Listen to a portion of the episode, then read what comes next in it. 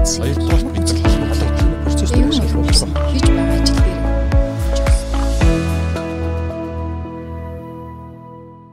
Бизнесийн салбарын дэлхийн бестселлер номнуудыг Shopzig бизнес цэгийн сайтаас онлайнаар захиалж хургуулan аваарай. За өдрийн минь төргийн бизнес айн подкастын сонсогчдод за манай 200 дахь дугаар эхэлж байна. Оо за. Гоё дугаар дээр гоё дугаараар орж ирсэн байна. За тэгэхээр өнөөдрийн манай зочин бол Digital and Inbound Marketing буюу одоо товчоор DIMA гэдээ бид нар нэрлэдэг ийм маркетинг агентлагийн гүйцэтгэх захирал Батмөх ирсэн байна. Өдрийн минь. өдрийн мэнд. За баярлалаа. За тэгэхээр өнөөдөр битээр ямар сэдвээр ярилцах вэ гэхээр дижитал маркетинг а тэр дундаа одоо B2B буюу байгууллагын зах зээл дээр ажилладаг жижиг дунд компаниуд дижитал маркетинг ер нь яаж ашиглах юм бэ? Ямар зөв стратегиэр явуул зөв бэ гэдэг ийм сэдвээр ярилцгаар ирээд байна. За тэгэхээр а танай агентлагийг бол би нэлээд сайн мэднэ пэйж чинь сайн дагдаг. Контент сайтаа тийм өвчтөй мэдээлэл өгдөг санагддаг. Тэгэхээр яг хуу эхний асуултаа ингэж л асуумаар л да. За яг байгууллагын зах зээл дээр буюу голдуу одооны ниш зах зээл гэж бид ярьдаг те жижиг дунд компаниуд яг дижитал маркетинг гэдээ ирэхээр ер нь яг маркетинг ямар стратеги байвал зүгээр гэдгийг тэн дээр яг тийм нийтлэг зарчим дүрм гэж ер нь байна? Эндээс эхлэе яриагаа эхлэх байна. За маа компани болохоор байгууллагын зах зээл буюу B2B зах зээл ихэвчлэн SME буюу жижиг бизнесүүдэд бизнесийн зөвлөгөө өгч хамтарч ажилладаг юм компани байгаа. Тэгээд бидний туршлагаас ингээд харахад яг жижиг дунд бизнесийн захирлууд дээрээд биднэрт одоо бид нар ерөнхийдөө маркетингаа яаж хийх вэ? Хуучин бид нар уламжлалт маркетинг буюу одоо телевиз, FM, самбар тий бошуураар бид нэг сурчлагаа явуулаад хүмүүст хүрээд болоод ус. Одоо бид нар тэр сурчлагаа хийгээд ямар нэг үр дүнг олцоод байна. Одоо бид нар яаж одоо дижитал маркетингийг хийх вэ гэж хэвчлэн хурж ирж бидэрт уулздаг, зөвлөгөө авдаг. Тэр тэр жижиг дунд бизнесийн захирлуудтай уулзаад тэд нар маань нэг юм маркетингийн суурь ойлголт дээр нэг юм ойлголтууд тэг жоохон жоохон буруугаар ойлгоод байдаг. Эсвэл нэг арай тэрэнд мэдлэг тутмагаас болоод яг маркетингийнхаа зүйлүүдийг бас стратеги сайн боловсруулж чадахгүй тэмдэг байвал хараад харагдаад байдаг. Тэгэхээр энэ дээр нэг ийм ойлголтуудыг яг жижиг дунд бизнес эрхлэгч тэр дундаа B2B зах зээл дээр ажиллаж байгаа захирал менежерүүд бизнесийн эрхлэгчнүүд нэг мэдээлэл хуваалцаад хамгийн чухал зүйл маань бид нар нөгөө segment target position гэдэг юм аягүй сайн тодорхойлох хэрэгтэй байгаа гэдэг. За segment target position гэдэг маань юу юм гэхээр танаа яг зорилтод хэрэглэгч чинь хин юм бэ гэдгийг. За тэгээ target гэдэг нь илүү сайн наривчилж байгаа гэсэн үг. Яг нэг бизнес дээр нэг сегмент нэг таргет байна гэж бодож болохгүй. Хэдэн сегмент хэдэн таргет байж болно. А position гэдэг маань тэр зорилттой сегмент хэрэглэгчтэй бид нар хэрхэн бүтээгдэхүүн үйлчилгээгээ бусад өрсөлдөгчөөс илүү юугаараа давуу байдлаар хоногшуулах юм бэ буюу ялгарлаа бид нар яаж гарч ирэх юм бэ гэдгийг айгүй сайн ойлгох хэрэгтэй байгаа гэдэг. Тэгэхээр энэ STP гэдэг ойлголтуудыг айгүй сайн ойлгосноор нөгөө нэг маркетинга бид нар яаж хийх хэрэгтэй юм бэ гэдэг юм а өөрсдөө ойлгож эхэлдэг байхгүй. Яг нөгөө маркетингийн суурь зарчим дээр 4P гэдээ бид нар бас яригдаг. А 4P гэдэг дээр бол хав миний зүгээр ойлголтоор бол жижиг бизнесийн захирлууд хөвчлэн тэрийг ойлгоцсон байдаг. Ягаад гэвэл урт хугацааны турш бизнес хийж байгаа болохоор тэр бизнес дээр бид нар ямар бүтээгдэхүүн гаргах юм? За ямар үнэтэй байх юм? Бид нар хаана байршуулах юм? Бид нар ямархуу идэвхжүүлэлтүүд хийж байвал болох юм ч гэдэг юм уу те. Гэдрэг ингээд ямар ч туршлагаасаа олоод авсан байгаа гэдэг. А тэгэнгүүтээ яг тэрнээс яг тэрэн дээр очичоод ингээд нэг юм а жоох ойлголтын зүрхнээс болоод юм скол STP гэдэг ойлголтууд яг нөгөө зорилтын сегментийнхаа хэрэглэгчийг сайн наривчилж оновчилж таргет оновчлоо. Тэд нар тэр хэрхэн байрших вэ? Хэрхэн ялгарт үүсэх вэ гэдгээ сайн ойлгоогүйс болоо. Яг нөгөө бизнес нь уламжлалт маркетинг хуучин хийгдээдсэн дээр одоо ингээ очоод нэг юм цэг дээр зогсоод байгаа юм шиг харагдаад байна. Тэгэхээр манай компани болохоор яг энэ дижитал бизнес эхлэх захирлууд менежерүүдэд энэ STP гэдэг ойлголтыг маш сайн өгөөд. За STP гэдэг ойлголтуудаас өөрөө энийг ойлгох юм бол дараа дараагийн бид энэ STP гэдэг маань яг л жоохон дэлгэрүүлж тайлбарлах юм байна. Тий, STP гэдэг маань нөгөө сегмент target position гэсэн гурван үгний товчлол гэсэн үг. Тий, бидний зорилт хэрэглэгчд хийн а бид тэрийг бүр илүү сайн нөгөө нэг наривчлах лаад а тэрэн дээр бид нар ялгарлаа яаж үүсгэх юм бусад өөрчлөгчөөс илүү даваа тал юу байх юм гэдэг ч юм уу те. Одоо нөгөө бизнесийн зах зээл өөрөө нөгөө маш их өрсөлдөгчтэй болсон өрсөлдөөн их зах зээлтэй таны түрүүний хэлсэн шиг энэ бид нар жиг дунд бизнесүүд бол тодорхой нэг ничэ буюу симпэ зах зээл гэж ярьдаг те. Симпэ зах зээл дээр л ингэж нөгөө орж ажиллаж тэднэрээс бид нар ямар нэгэн байдлаар нэг өөр өгөөж ашиг борлуулалт хийж амьдрахгүй бол аль хэдийн нөгөө айддаг зах зээл дээр нь том том компаниуд өрсөлдөгчүүд ороод ирсэн байдаг.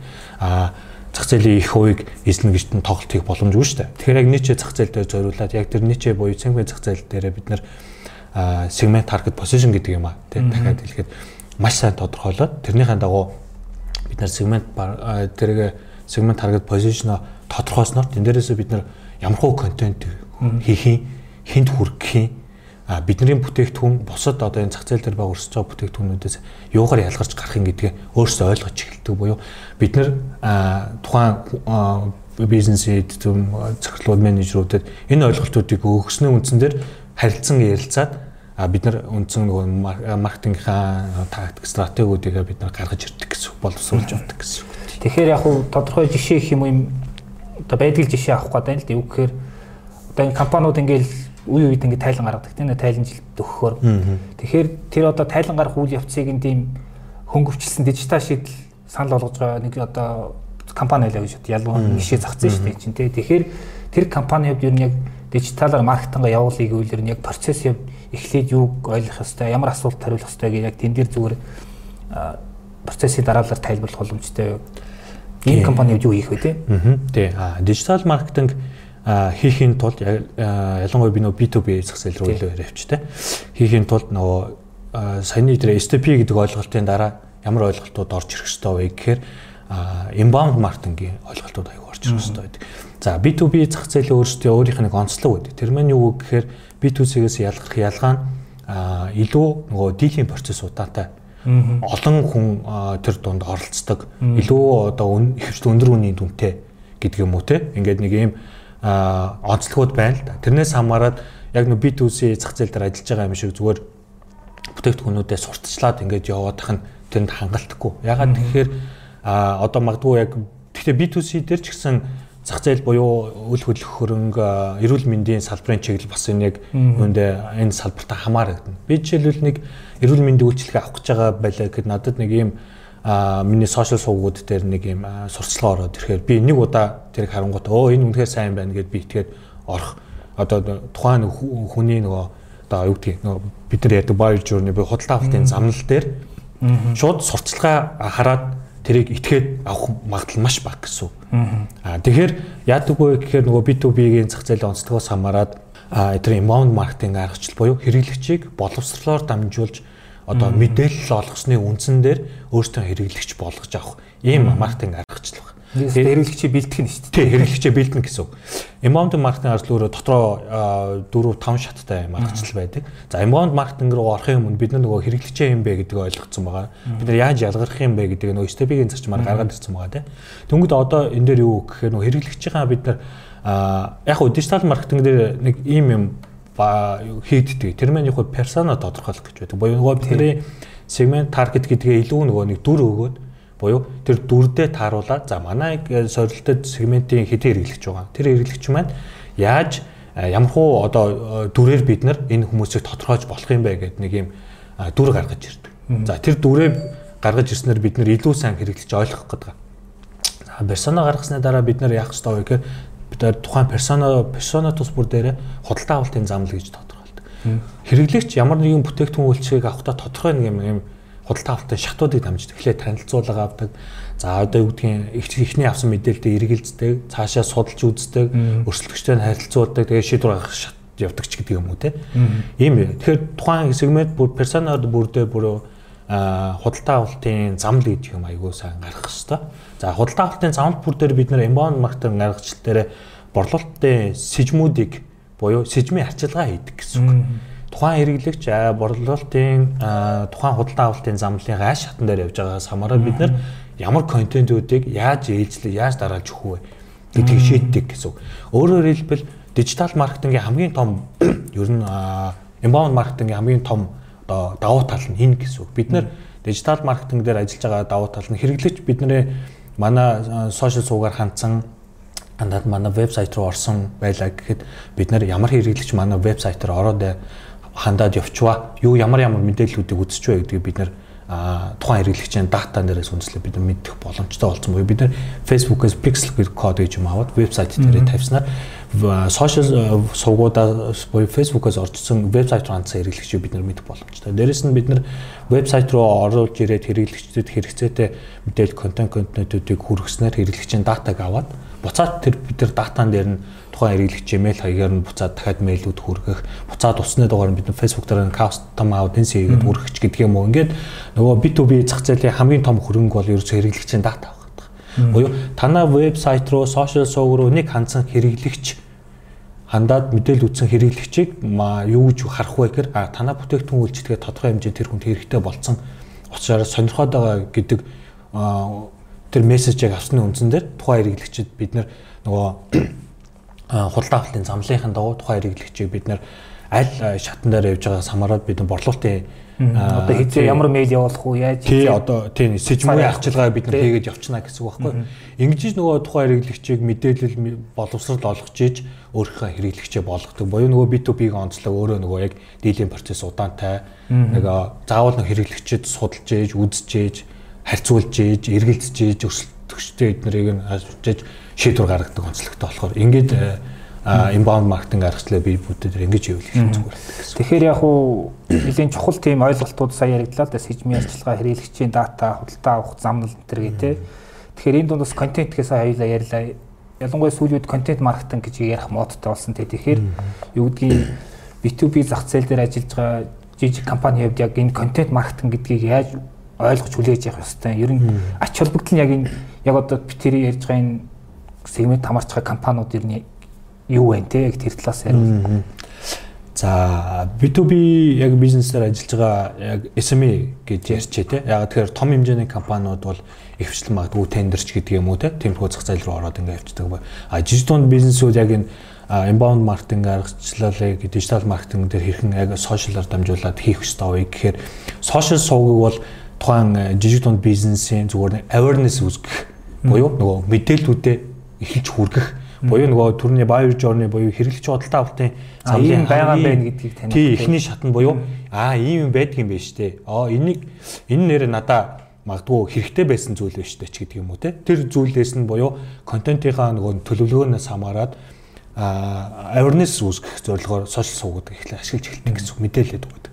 За awareness үүсгэсэн хэрэглэгч чадвараар төрний buyer journey дээр ярьсан шиг хоёр дахь шат руугаа буюу нөгөө эргэлзээ рүү орж ирэл. За ийм мэдээлэл байдаг юм. Гэтэ энэ үний юм уу? Худлаа юм уу? Нэрээ ийм байдаг юм уу? гэдэг юм уу те. Тэгээд тухайн тэр мэдээллүүдийг өөр их сурвалжуудаас судалж эхэлдэг. Магадгүй яг ихэнх бизнесийн хувьд гэдэг юм уу те.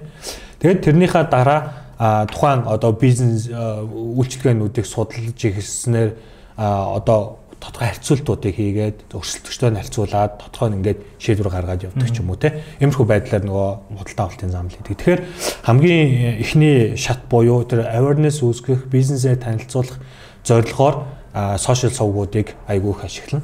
Тэгээд тэрнээсээ дамжуулаад вебсайт руугаа хэрэглэгчийг татаж оруулж ирээд вебсайт маань өөрөө бас тухайн хэрэглэгчийг сайтн дотроо маш удаан одоо нөгөө хэрэглэгчд мэдээлэл олох юм. Вебсайттай холбоотой тэр тусад нь асуун тийм. Аа за. Тэгэхээр яг яг контент ТV-га төвлөрөөд нь гэхээр одоо танах ч гэсэн манах ч гэсэн ерөөхдөө бол бас зарим талаар контент маркетингийн зах зээл дээр ажилладаг тийм. Тэгэхээр жижиг дунд бизнесийн хувьд контент бүтээн гэдэг маань тийм хадны мангаа шиг сонсогддог шүү дээ. Одоо ёо яана гэдэг хэнийг гуйнаа тийм. Аятайхан тийм агентлаг эсвэл найдвартай тийм залуучууд байна уу гэдэг ч юм уу тийм. Одоо ихэнх сүүлүүд яг видео формат руу яваад байгаа шиг байна л да. Тэгэхээр тэр контент бүтээн гэдэг дээр ер нь яг тэр жижиг дунд бизнес хийж яаж хандах хэвтэй хүнээр хийлгүүл дээр гэдэг юм уу эсвэл хүн хөслүүл дээр гэдэг юм уу гэдэг ч юм уу тэр яг тэн дээр зөв сууг зөв одоо хинээр хинтээ амтрах уу гэдэг дээр яг аа зөвлөгөө зөв зөв.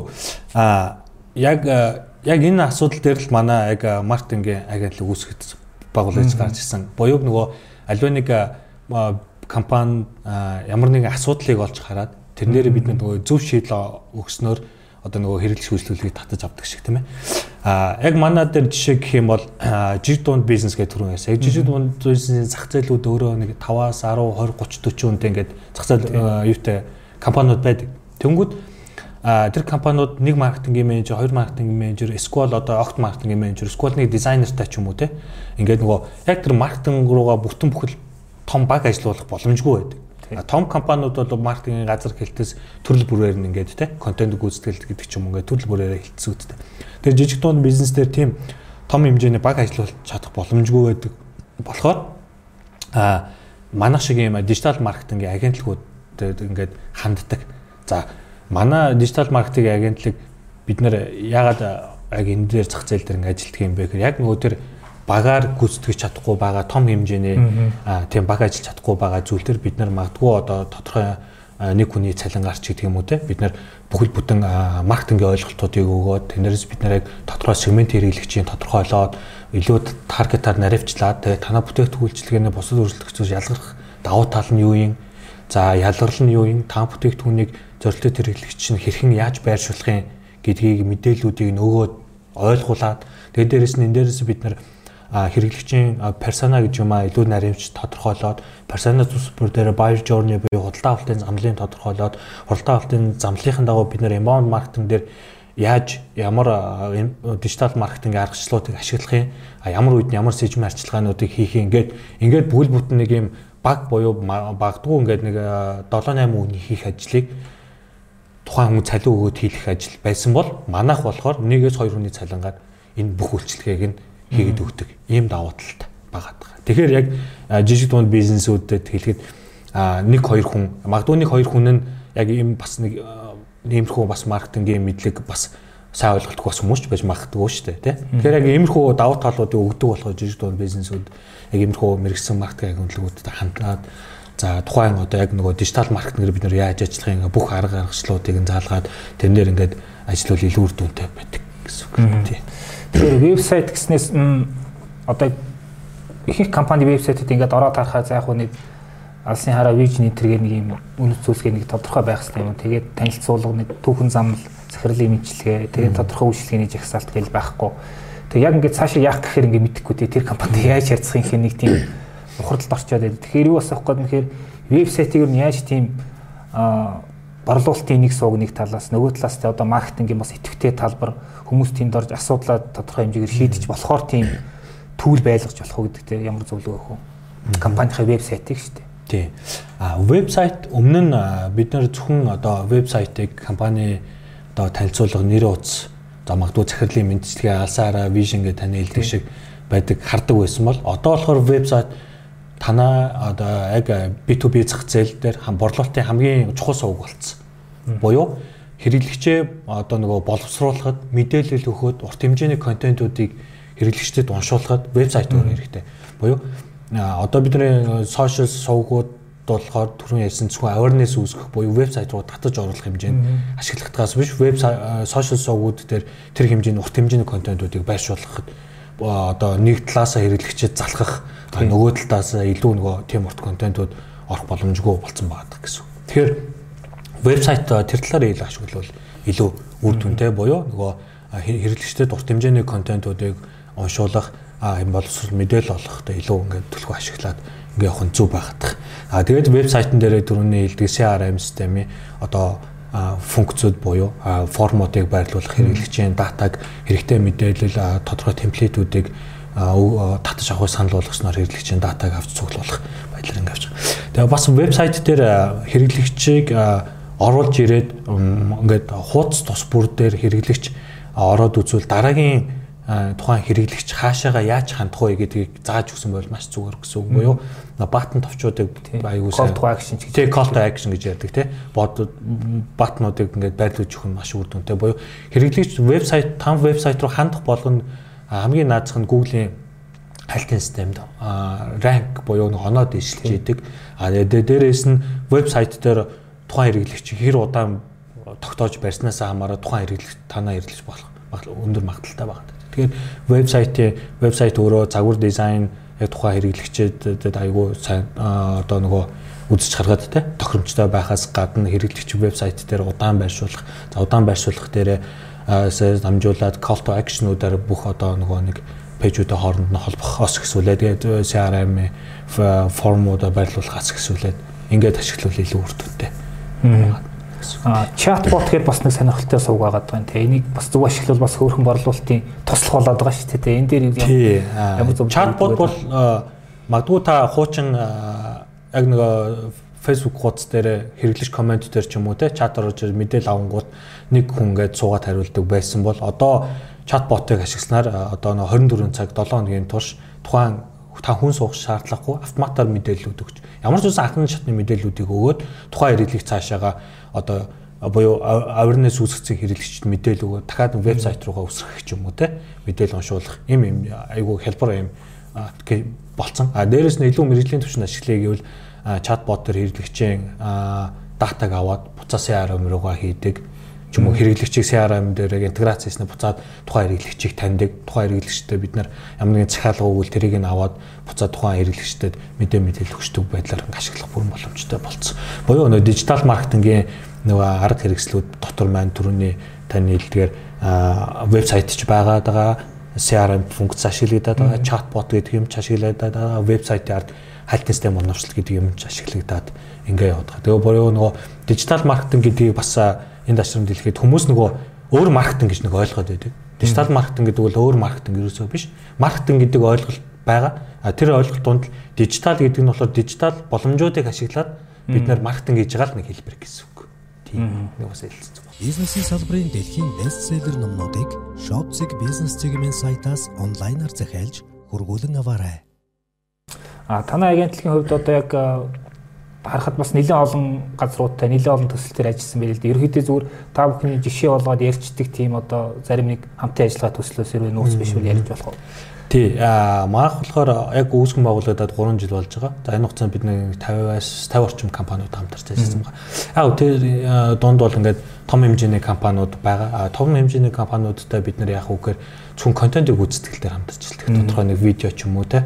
Аа тиймэрхүү зүйлүүдээр хамтарч. Аа жижиг дунд компаниуд дээр бид нар болохоор шууд дижитал маркетингийн багцуудыг санал болгодог буюу яг хэрэгтэй танд яг ямар үйлчлэгээ хэрэгтэй байна тэрийг нь бид нар илүү нөгөө нэг багц болгосноор багц тус нэг үйлчлэгээ тус бүрийнх нь үнэн нь илүү арай хямдхан буюу ашиглахад боломжтой. Тэгээд нөгөө яг дижитал маркетингийн хэр зэрэг ашиглаж байгаагаас хамаарат аль багцыг илүү сонгуул дээр өгдөг нэгдүгээр багц санал болгодог. Хоёрдугаар нөгөө сар болгоны тогтмол үйлчлэгээний багцууд байдаг. Буюу сар болгоны идэвхжүүлэлтийн багцууд ингээд багцуудыг санал болгоод ингээд жижиг бизнесүүдтэй хамтраад ажиллаа ингээд явдаг баг. Аа ньюслетер гэдээ бас үгүй бас нэг тийм сонирхолтой суугаад бас гоё ашиглаж чадвал бас гоё явж болохоор тэ энэ дэр зүгээр танах бас юм хийдэг үү? Тий, маа дээр имэйл маркетинг гэж. Тий, аа манай компани дээр гэхэд бид нар яг CRM дээр авсан байгаа бүх датануудаа бид нар тонтроо контентын төлөвлөгөө гаргаад контентын төлөвлөгөөний дагуу бид нар байнгын манай дээр сайтн дээр мэдлэг мэдээлэл болон дээр ингээд нийтлэл орвол бид нар тогтмол хүргэдэг. За дээр нь маад сургалт авах хүмүүс сонирхолтой хүмүүс бид нар бас сургалтын талаарх мэдээллүүд тогтмол хүргээд ашиглаж байгаа. Буюу бид нар нөгөө хэрэглэгчээс авсан буюу манайхаа сонирхож байгаа хүмүүсийн датаг цуглуулад буцаад бид нар дээр датан дээр үндэслээд одоо newsletter руу түргэх мэдээлэл хүргэх янз бүрийн одоо сувгуудаар энийг ингээд ашиглаад явдаг. За баярлаа. За тэгэхээр бас дижитал маркетинг гэдээ яриад байвал бас зөндөл ярихаар тийм ээ. Тий, зөндөл. Яг нь ньюслетерийн юун дээр яагаад асуусан гэхээр манайхаас яг энэ чиглэл рүү орж эхэлж байгаа байхгүй 2 3 газартайгаад тэгээд яг тэр имэйл листинг гэдгийг бас нөгөө сэжмийн арчилгаа гэдэг шиг тэр листингээ сайн арчилж чадвал бас их гоё яг тийм одоо илүү зорилттой өргөө. Тий. Одоо бол яг хуу дижитал маркетинг дээр яг миний анзаарснаар ингээд ямар нэг тийм нэг алдаанууд байна гэхээр ингээд нэм одоо сошиал медиа бол шуум ихтэй шүү дээ тийм ингээд. Яг одоо галлаад байдаг яг онж галж байгаа юм мэдэхгүй шүү дээ тий. А имэйл буюу одоо яг тэр нэг ньюслетерийг илүү сайн ашиглаж чадвал тэгээ дээр нь одоо CRM энэ төр бүгдийг нь оновчтой ашиглаж чадвал ирэхэд яг л байгаа онох юм шиг гэсэн тэг санагдаад байгаа юм. Тий зөв зөв мэдээж ньюслетер явуулж чинь гэдэг чинь тодорхой датан дээрээс үндэслээд бид ньюслетер явуулж байгаа. Тэр дат newsletter явуулахдаа магадгүй нөгөө түрүүний миний ярьдаг сэжмийн арчилгаан дээр буюу buyer journey дээр аль шатан дээр явж байгаа хүнээс хамаарат бид нэр аль шатан дээр нь тэр newsletter-ыг өгөөд тухайн хэрэглэгч илүү нөгөө нэг тэр newsletter-т татагдаж орж ир дараа мэдээ мэдээллүүдийг унших Тэрэн дээр нь бид нар ямар мэдээлүүд өгөх, за тэгснэ тухайн хэрэглэгчийг аль шат руу яаж хилжүүлэх үү гэдэг ч юм уу те.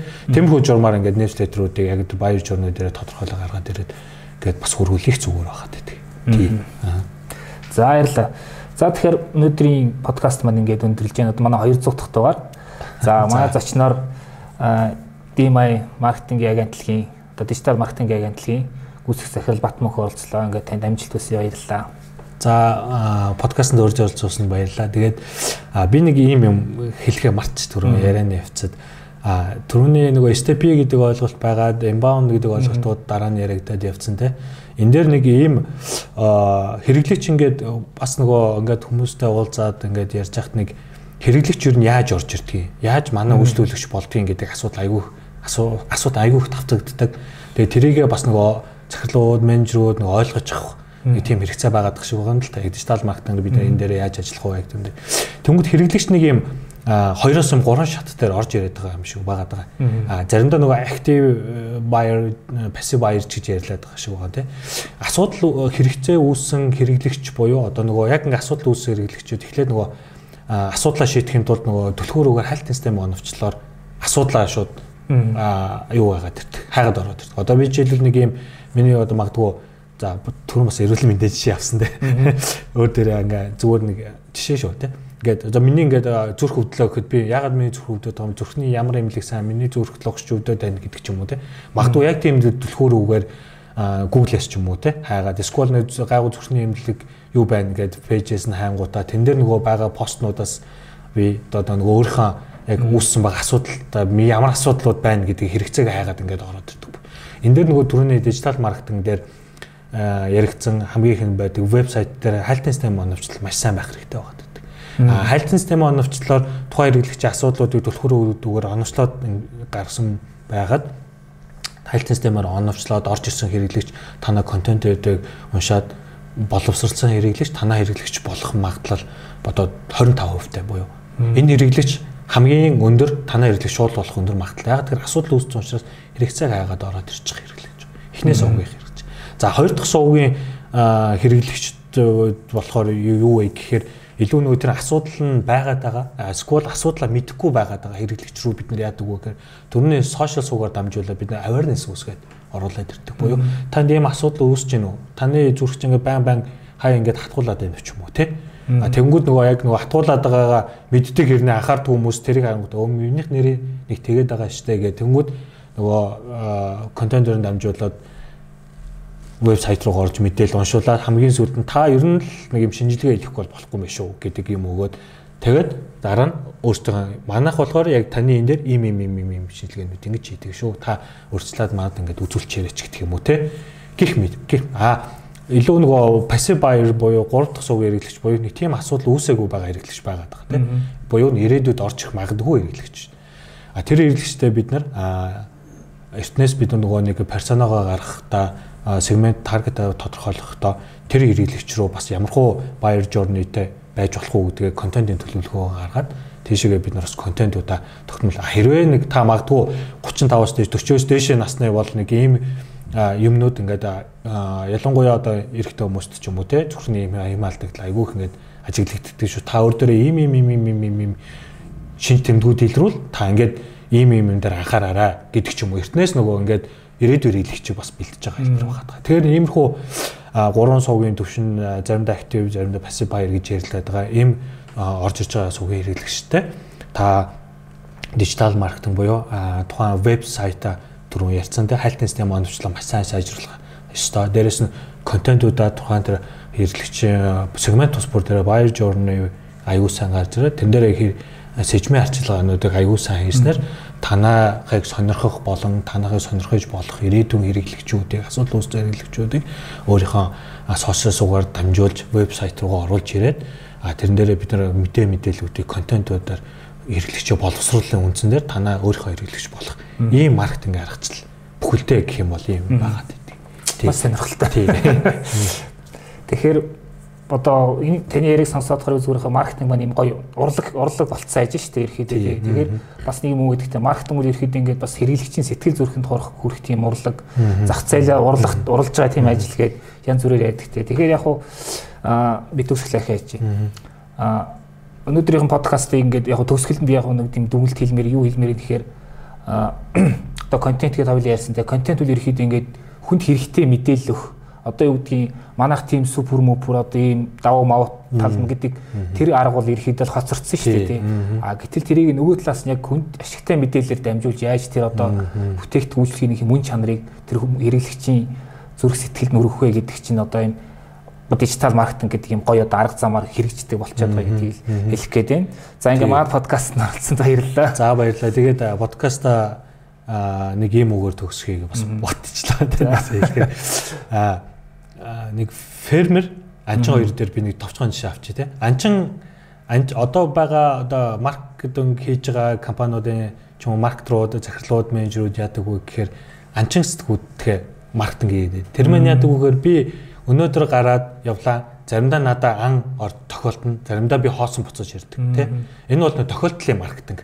Би азандаа итгээ яваад байгаа тий. Аа фермер яадаг вэ гэхээр фермер өнөөдөр тариа ногоогоо усдаг, ургуулдаг, өнөөдөр усалдаг, маргааш усалдаг, нөгөөдөр усалдаг, 10 хоног 30 сар усалдаг.